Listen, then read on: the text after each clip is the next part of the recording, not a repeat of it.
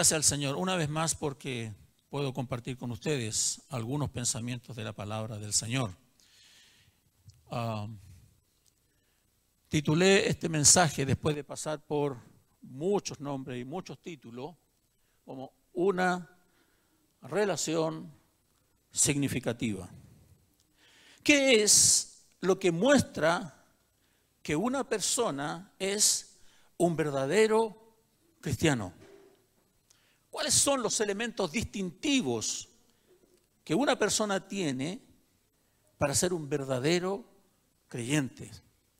Hablamos de caminar con el Señor. ¿Cuántos años usted camina con el Señor? De conocer al Señor, de estar en Cristo, de amarnos, de que Él nos ama. Pero la pregunta que quizás mucha gente que no conoce al Señor, incluso dentro del ambiente cristiano, se hace. ¿Qué significa todo eso? ¿Qué implica todo eso? ¿Cuáles son las implicancias que esto tiene? Y la verdad es que durante estas últimas semanas he estado analizando y leyendo la escritura en Juan. Y este pasaje de Juan 15 capturó mi atención de manera muy potente. Y me hice un par de preguntas. Ustedes saben, yo siempre le hago preguntas al texto bíblico. ¿Por qué está esto? ¿Por qué está esta cosa? ¿Por qué dice esta palabra? ¿En qué contexto fue hecha? Felipe nos decía la vez anterior, en unas oportunidades anteriores, que es muy importante entender el contexto histórico de dónde está escrita la palabra, quién fue dicho, cómo lo interpretaron los que la escucharon. Y pude descubrir que aquí lo que está hablando el Señor Jesús es de una relación. Todo tiene que ver con una relación. Decimos que tenemos una relación personal e íntima con el Señor. El Señor Jesús utiliza el ejemplo de una vid y los pámpanos para señalarnos la relación que Él desea tener con quienes se dicen ser sus discípulos. Una relación significativa implica dos aspectos esenciales. Uno es permanencia. Una relación insignificante dura muy poco, por no decir nada. Pero una relación significativa permanece en el tiempo. Permanece en el tiempo. Una relación significativa también implica el dar fruto de esa relación el dar fruto, el crecer. Es por ello que en este pasaje que capturó mi atención, ¿ya? Y quiero compartir con ustedes en esta mañana. Si usted puede abrir su Biblia y ve en Juan capítulo 15, verso 1, yo soy la vid verdadera, mi Padre es el Salvador, todo pámpano que en mí no lleve fruto será echado fuera, etcétera, etcétera. Pero este versículo nos deja muy en claro quiénes son, en esta analogía, los personajes importantes y cuál es su función. Jesús dice, yo soy la vid verdadera. No hay otra. Jesús es la vid verdadera. No hay otra verdadera. Pueden haber muchas vides, pero verdadera solo una. Jesús es la vid verdadera. Él es el que da vida a todas las ramas, por lo tanto da vida a todos los pámpanos. El Padre, Dios, es el labrador. Él sembró la viña. Él la sembró. Él la cuida. Él la protege. No hay lugar a dudas en ello, porque el verso 1 así lo señala. Tampoco hay duda respecto de quiénes son los pámpanos. Jesús, en este contexto, se está dirigiendo a sus discípulos, incluidos todos los, otros, los once, porque ya Judas ya se ha mostrado tal cual es y ya no está con el grupo. Los pámpanos sois vosotros, dice el Señor. Nosotros somos los pámpanos. Así que tenemos los personajes señalados, tenemos sus funciones, pero también descubrimos aquí que hay pámpanos que no dan fruto. Hay pámpanos que no dan fruto. Entonces, mientras leía este pasaje, obviamente la pregunta natural y normal que debiera amanecernos allí es, ¿quiénes son los pámpanos que no dan fruto? ¿Y qué pasa con ellos? No quiero escaparme un poco del, tema y por razones de tiempo, solamente voy a esbozar un par de ideas respecto de algunas corrientes de pensamiento que hay en función de esta pregunta. La primera, hay varias, pero la primera, una de ellas, dice que estos pámpanos que no llevan frutos son pámpanos judas. Pámpanos que aparentemente son de nosotros, pero en la realidad no lo son. En realidad nunca fueron. Juan en su primera carta, en el versículo 19, dice, como Judas estuvo con Jesús durante mucho tiempo, ¿no es cierto? Él dice que estaban de nosotros, pero salieron de nosotros y salieron para que se manifestara que no todos son nosotros. Primera de Juan 2.19. Como Judas, que estuvo durante todo el ministerio con Jesús, vio todo lo que Jesús hizo, recibió sus enseñanzas, vio todo su ministerio, al igual que todos sus hermanos, pero nunca, nunca lo conoció. Nunca tuvo una relación significativa con él. Y podemos descubrir algunas cosas de Judas. Recuerde usted que Judas era el tesorero del grupo y la escritura señala que él hurtaba de la bolsa, él robaba de la bolsa. ¿Ok? Judas se ha mostrado tal cual es y salió del grupo. Y Jesús hablando a sus discípulos señala, ustedes no sean pámpanos Judas, sean pámpanos genuinos, pámpanos sinceros, pámpanos honestos, tiene que ver con su vida personal e interna. El resto nunca se dio cuenta que Judas hurtaba de la bolsa. Nunca se dio cuenta las características de Judas. Pero Jesús aquí les señala a ustedes, no sean pámpanos Judas, sean honestos, sean sinceros, tengan un cristianismo cristocéntrico. Eso es lo que está diciendo. Otra corriente de pensamiento establece que, dado que son pámpanos, por lo tanto ya están en la vida. Así que lo que se va a quemar no son ellos, sino sus obras. Las obras, el fruto que están dando. Porque los frutos no son frutos cristocéntricos, sino son frutos ya producto de su esfuerzo personal. Aparentemente son frutos cristocéntricos pero en realidad no lo, no lo son. En el fondo tiene que ver aquí con qué es lo que un creyente está sobreedificando. Primera de Corintios, el capítulo 3, verso 11, la, escritura señala, Pablo señala, ¿no es cierto?, que no hay ningún otro fundamento que el que ya está puesto, el cual es Jesucristo. Pero cada uno de nosotros ha de ver cómo sobreedifica. Heno, paja, hojarasca, piedras preciosas, y el fuego la probará. Entonces son dos corrientes de pensamiento ahí respecto a esto. Pero no quiero irme lejos con eso. Usted puede tener otra opinión al respecto de ese pasaje. Lo que sí ha capturado mi, atención aquí es lo siguiente. Dale la siguiente, por favor. Que no me... La otra. Fruto. La palabra se menciona seis veces en los primeros diez versículos de este capítulo 15. Y podemos ver en ellos que Jesús le da mucha importancia a dar fruto. Pero además vemos aquí que hay un proceso de crecimiento en el dar fruto.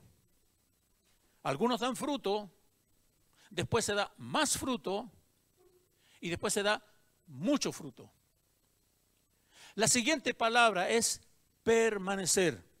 Permanecer. Esta palabra o concepto aparece nueve veces en los primeros diez versículos y obviamente esto tiene una relevancia importante. Entonces la pregunta que amanece aquí, bueno, ¿qué es el fruto?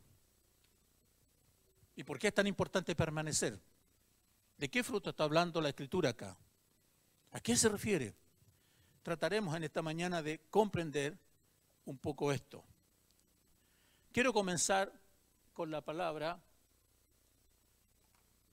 permanecer. No sé si a usted le ha pasado o se ha hecho alguna pregunta alguna vez respecto de algún hermano, algún cristiano que estuvo con nosotros hace muchos años atrás, ¿no es cierto? Era un buen cristiano, ¿ya? Participaba en distintos ministerios, en distintas actividades, y resulta que hoy no está. Se fue.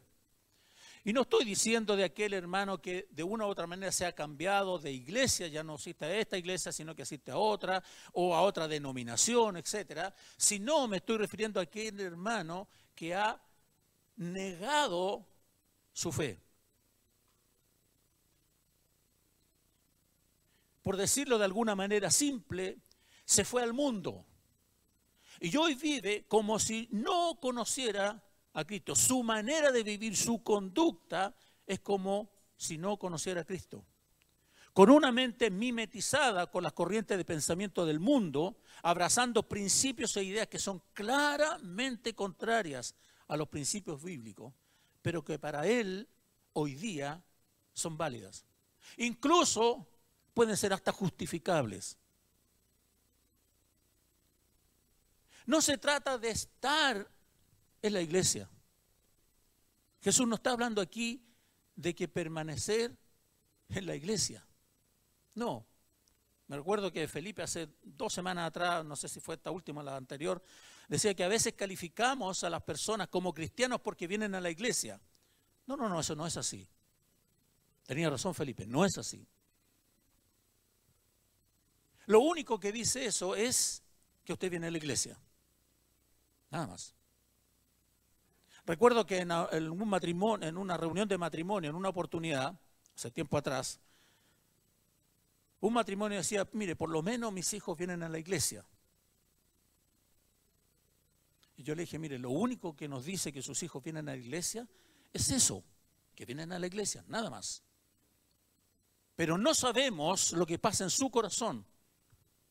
No sabemos, ni usted ni yo, ni nadie sabe lo que pasa en su corazón. Si realmente él está unido a la vid o no lo está. Entonces, no es lo único que nosotros debemos ver en las personas, sino que debemos ver su conducta, su manera de pensar, su forma de ser. ¿Cuánto ha cambiado? Cuánto la palabra del Señor le ha transformado. Algunas personas permanecen en la iglesia por muchos años. Se comportan muy bien. Cantan. Participan en ministerios, en actividades. Y todo aparentemente nos indica que son creyentes honestos y sinceros. Pero ni usted ni yo estamos en condiciones de señalar si verdaderamente lo es o no. Dice la escritura, por sus frutos los conoceréis. Por sus frutos los conoceréis. Incluso algunas personas traen a sus esposos o esposas a la iglesia y estos se comportan muy bien, agradan lo que hacemos, ¿no es cierto? Participan en eventos, pero no sabemos realmente lo que pasa en su corazón, en su corazón. Puede que usted incluso asista durante muchos años a la iglesia, sea esta u otra, pero aún a lo mejor no ha conocido al Señor a lo mejor no ha conocido al Señor. Jesús está hablando aquí de ser cristianos íntegros, completos, 100%. No cristianos a medias. No porque el comportamiento y la vida que tenemos en el ambiente cristiano, ¿ya? Somos todos cristianos. Pero ¿qué pasa con mi comportamiento cuando estoy en el mundo? ¿Estoy siendo sal? ¿Estoy siendo luz?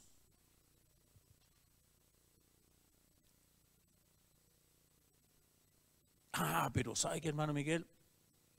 Yo hace muchos años atrás acepté al Señor.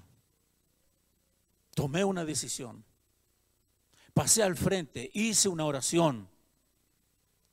Y esto puede ser cierto y me alegro que lo haya hecho, es muy importante. Pero la pregunta es, ¿cuánto su vida interior ha sido transformada por la palabra del Señor? ¿Cuánto usted conoce al Señor Jesucristo? No estoy diciendo si usted conoce de Cristo, cuánto conoce a Cristo. ¿Cuál es el fruto de Cristo que hoy está mostrando su vida? Su vida.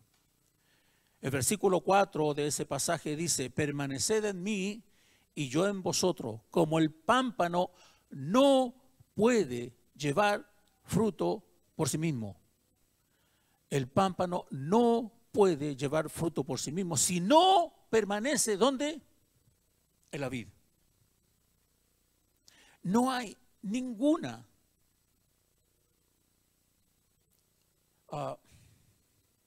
no hay ni un fruto agradable a Dios que podamos dar nosotros si no estamos pegados a la vida. La escritura señala que el hombre natural no puede percibir las cosas que son espirituales porque están de discernirse espiritualmente. El hombre natural, todas las cosas espirituales son una locura.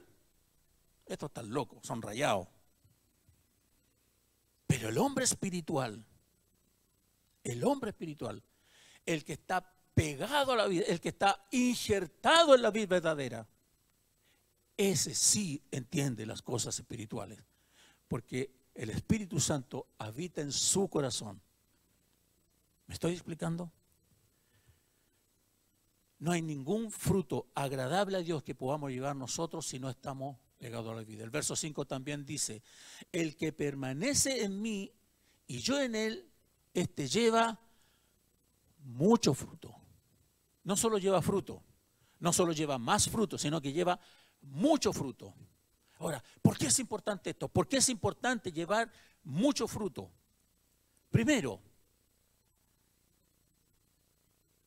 es importante llevar mucho fruto porque es lo que glorifica al Señor.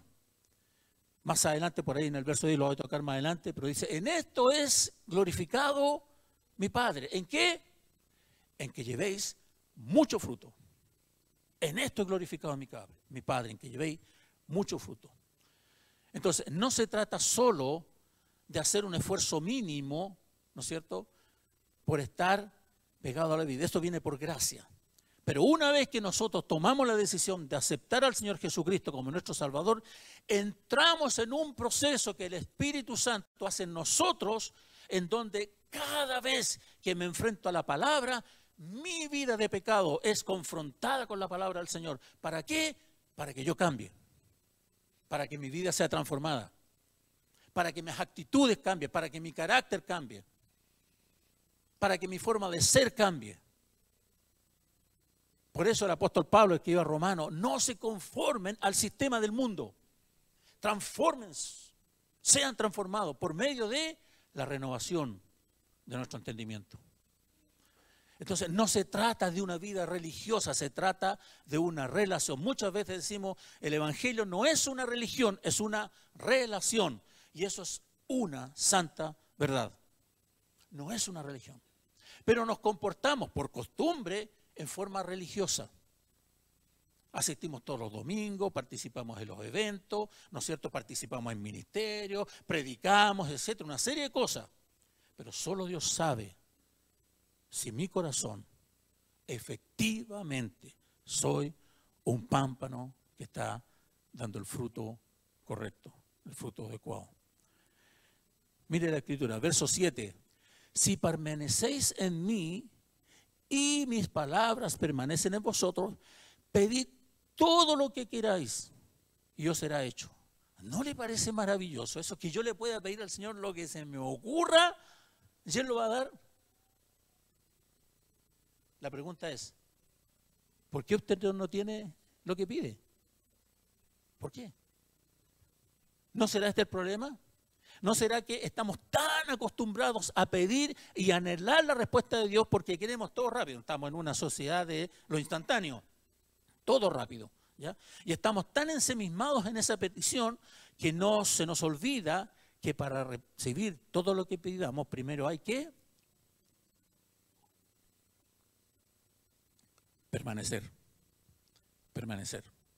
Y lo segundo, su palabra tiene que permanecer en nosotros. Antes de eso es muy difícil. Y es más, a veces uno piensa aquí con nuestra mente limitada y pecaminosa que todo lo que pidamos, ya, uno está pensando en un Audi, uno está pensando en un mejor trabajo, una serie, una cosa así, ¿no es cierto? Y está bien, puede ser lícito. Pero cuando su corazón está gobernado por el Señor, sus peticiones naturalmente van a ser en su voluntad. Entonces, todo lo que usted pida, el Señor lo va a dar. Entonces, ¿por qué Dios parece que no nos responde? ¿Por qué las cosas no se dan como pedimos? ¿No será esta la causa? ¿No será esta la causa? Ahora, ok, estoy de acuerdo con usted. ¿Qué hacemos entonces para permanecer? ¿Qué, es lo que tengo que hacer? ¿Cuál es, no es cierto, la clave? Verso 10. Si guardaréis mis mandamientos. Eso es. Si guardamos sus mandamientos. Si guardareis mis mandamientos, permaneceréis en mi amor, así como yo he guardado los mandamientos de mi Padre y permanezco en su amor. Permanecer en Cristo es obedecer sus mandamientos. No hay otro camino. No hay otro camino. Permanecer en Él. Insisto, tal vez llevamos muchos años asistiendo a la iglesia, hemos trabajado en diversas actividades, hemos servido al Señor en distintos ministerios, pero si no obedezco la palabra del Señor y la pongo en práctica en mi vida, de nada me sirve lo hecho. Carece de valor delante del Señor. Mateo 7. Esto es fuerte. Verso 21. No todo el que me dice Señor, Señor entrará en el reino de los cielos, sino el que hace la voluntad de mi Padre que está en los cielos. Wow. Se pone más fuerte. Verso 22. Muchos, muchos me dirán en aquel día, Señor, Señor, ¿no profetizamos en tu nombre? Y en tu nombre echamos fuera demonios. Y en tu nombre hicimos muchos milagros. Entonces le declararé, verso 23, eh, nunca os conocí. Apartado de mí, hacedores de maldad. ¡Wow! ¡Qué fuerte! ¡Qué fuerte! La palabra conocer que se utiliza en ese pasaje tiene la connotación de intimidad, relación íntima. Es la misma palabra que usa, por ejemplo, en el Antiguo Testamento para decir, y Sara conoció, ¿no es cierto?, y obtuvo un hijo. Entonces, el punto aquí es permanecer unido a la vida, unido a la vida. Cuidado con parecer y no ser. Cuidado con parecer y no ser. Esto se trata de permanecer. ¿Cuán necesario es estar conectado a la vida? Mire, no es suficiente, amados, no es suficiente estar cerca de la vida. No es. No es suficiente estar a milímetros de la vida, así cerquita. No, no, no es suficiente. Porque así usted no recibe la savia bendita de la vida, la que le da vida la que le permite dar fruto. Es necesario estar unido a la vid, pegado a la vid y permanecer allí. pegado a la vid, porque es la única manera en que podemos recibir su savia bendita. Cambiemos tema. Veamos el fruto. Como hemos notado, hay tres niveles de producción de fruto. Los que dan fruto, los que dan más fruto y los que dan mucho fruto.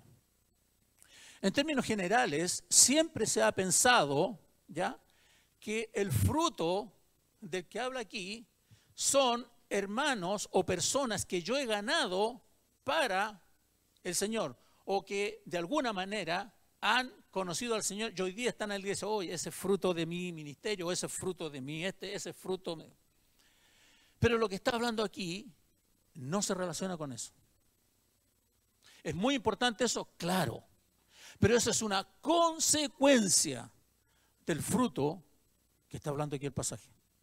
Es una consecuencia. Todo lo que usted hace para el Señor es una consecuencia de lo que el Señor está produciendo en su vida internamente. He dicho en muchas oportunidades, y lo sigo confirmando, que la verdadera experiencia cristiana no es lo que ocurre afuera del creyente, no es eso, es lo que ocurre dentro. La transformación que la palabra del Señor está haciendo en nuestros corazones. También vimos que hay una sucesión progresiva en dar fruto.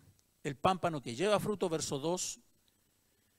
Cuando un pámpano lleva fruto, y se queda estancado en ese fruto, ¿qué hace el Señor? ¿Qué dice la escritura di? ¿Lo va a qué? A limpiar. ¿Para qué? Para que lleve más fruto. A veces es tan doloroso pasar por la poda del Señor. Y yo lo he vivido. Es muy doloroso pasar por la poda del Señor pero es necesario. Siempre cuando el Señor, y esto lo digo por experiencia personal, siempre cuando el Señor nos mete en una situación conflictiva, en un proceso de fe, es para llevarnos a un nivel superior de fe. A un nivel superior de fe. Si usted analiza la vida de Abraham, por ejemplo, el padre de la fe, Abraham se pagó varios condoros en su vida. Varios condoros.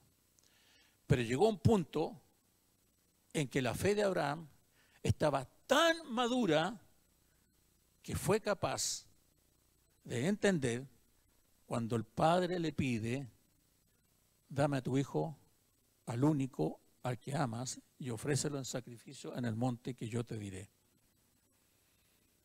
Si usted recuerda la experiencia, y creo que si Abraham le hubiese, dicho a Sara, Sara, el Señor me ha pedido a nuestro hijo para que lo sacrifiquemos, yo creo que Sara lo amarra al hijo y no se lo entrega nunca. Por la condición natural de madre. Ahora, no quiero decir que Abraham no amaba a su hijo, al hijo que amas, lo amaba, infinitamente lo amaba. Pero él sabía, sabía que aún ocurriera lo que ocurriera con Abraham, Dios era poderoso para aún levantar a, Abraham, a su hijo Isaac desde los muertos. ¿Me estoy explicando?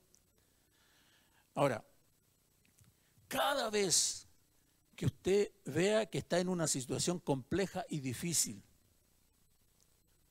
no dude en que el Señor ha perdido el control.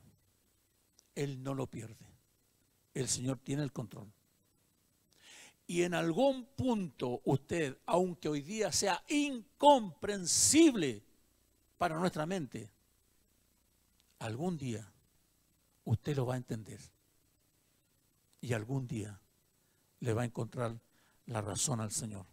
Entonces, el pámpano que lleva fruto necesita ser limpiado para que lleve más fruto.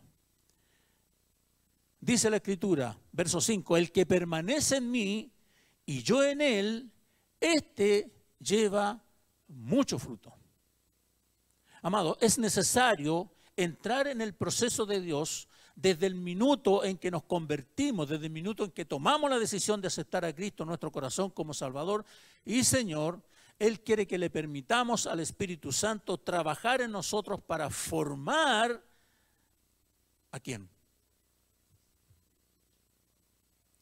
Pablo le escribe a los Gálatas y les dice, por los amados, por ustedes yo sufro dolores de parto. ¿Para qué? Para que Cristo sea formado en ustedes. Nos vamos acercando un poco a qué es lo que yo quiero transmitirle hoy día, de cuál es el fruto del que está hablando la escritura y de lo que yo he descubierto aquí.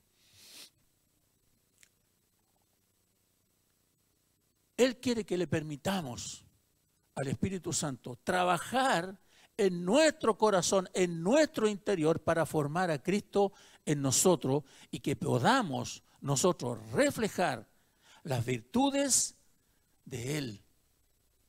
Dice la Escritura que fuimos llamados de las tinieblas a su luz admirable para reflejar las virtudes de aquel que nos llamó. Es por ello que el pámpano que lleva fruto ha de ser limpiado con el propósito de que lleve más fruto. Ahora, ¿cómo lo hace? ¿Cómo lo hace el Señor? Para que llevemos más fruto. Señor, ¿cómo, lo haces tú conmigo para llevar más fruto? ¿Cómo lo hago? Dice el verso 3 del mismo pasaje, ya vosotros estáis limpios. ¿Por qué? Por la palabra que os he hablado. Por la palabra que os he hablado. Entonces, es la palabra del Señor, la escritura, la que me enfrenta mi vida personal, mi pecado, con su palabra, para que yo pueda discernir las cosas que tengo que sacar de mi vida. No las cosas que tengo que sacar de mi esposa o de mis hijos, no, de mi vida no de aquel que está a su lado, no, de su propia vida. Cuando usted lee la palabra del Señor, algo el Señor está diciéndole a su vida, a su manera de comportarse, a su manera de dirigir su vida, a su manera de pensar. Algo el Señor le está diciendo. Y es la palabra la que nos va a ir limpiando en la medida que nosotros la pongamos por práctica. Si la palabra dice, el que antes robaba ya no robe más, sino que trabaje para tener para sí y para tener que, compartir con los demás. ¿Qué tengo que hacer yo? No robar, po. Si robaste, no robo. ¿Por qué? Porque la palabra debe ir cambiando aquellos aspectos de mi vida que están contra la palabra del Señor. Si descubrimos que la palabra del Señor, mentir, no corresponde no es bueno, es contrario a la voluntad de Dios, es un pecado. ¿Qué tengo que hacer? Dejar de mentir. Y tengo que generar el hábito en mi vida, dejar de mentir. Si tengo otra actitud en mi vida que sé que es contrario a la palabra del Señor, ¿qué tengo que hacer? Dejarla. Tengo que dejarla y tengo que empezar a transformar mi vida desde dentro hacia afuera porque lo exterior es una consecuencia de lo que está pasando internamente. Dale la siguiente, por fin.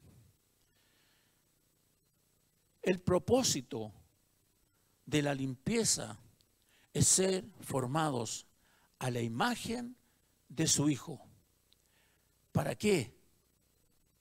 ¿Para qué? ¿Para qué le es importante a Dios transformando a la imagen de su Hijo? Para que el mundo crea, para que los demás crean, por medio de su testimonio, de mi testimonio, para que el mundo crea. Piensa usted, ¿cómo va a creer el mundo si nosotros, los cristianos, no mostramos las virtudes de Cristo en nuestra propia vida? ¿Cómo el mundo va a creer?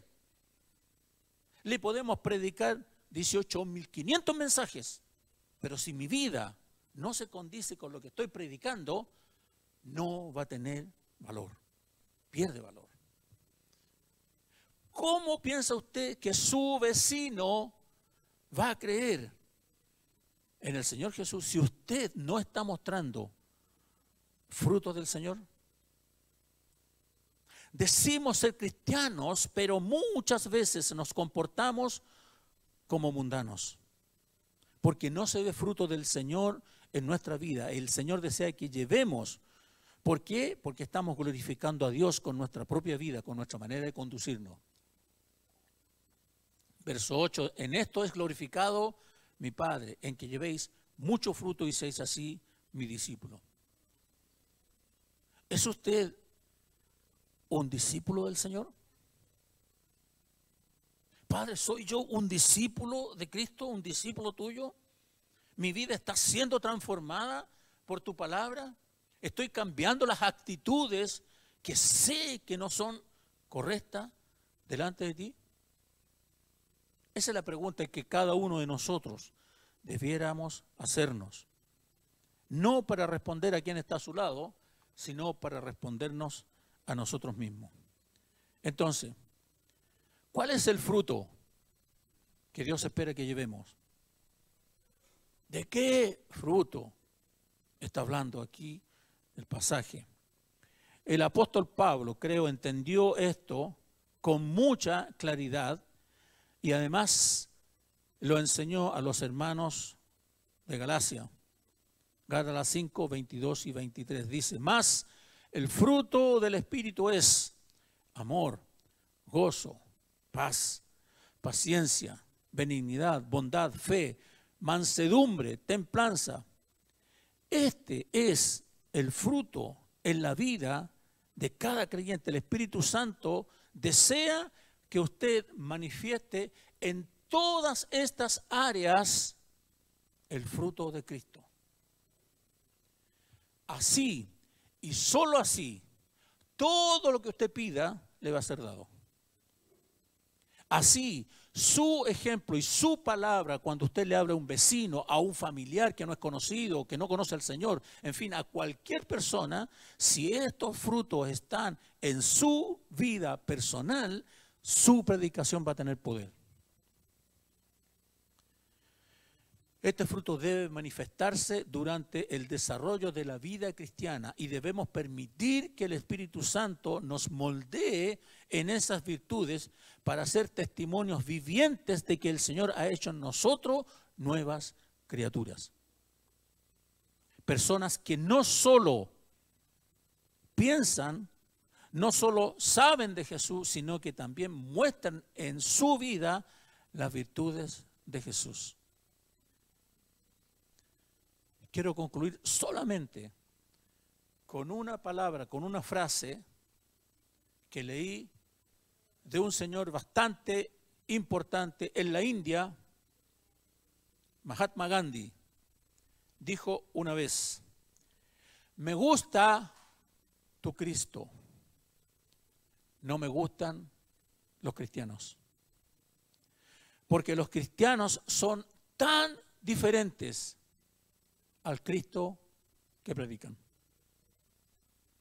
Hermanos, el mundo va por el camino que va porque la iglesia además no ha asumido su responsabilidad. Nos hemos dedicado solo a predicar y a hablar, pero no a demostrar con nuestro propio ejemplo lo que decimos predicar. Inclino su rostro, por favor, vamos a orar. Padre, te damos gracias en esta mañana.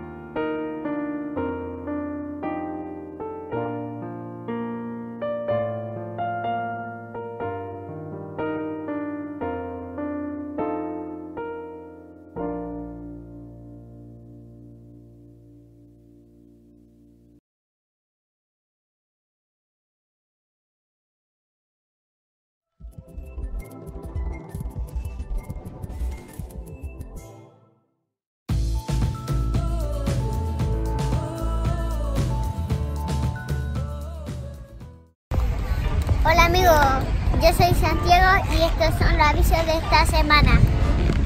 Clama a mí y yo te responderé y te enseñaré cosas grandes y ocultas que tú no conoces. Te esperamos los domingos a las 10 de la mañana. Lleguemos ante su presencia con alabanza, aclamémosle con cánticos. Visita nuestros cultos cada domingo a las 11 de la mañana. Estos fueron los avisos de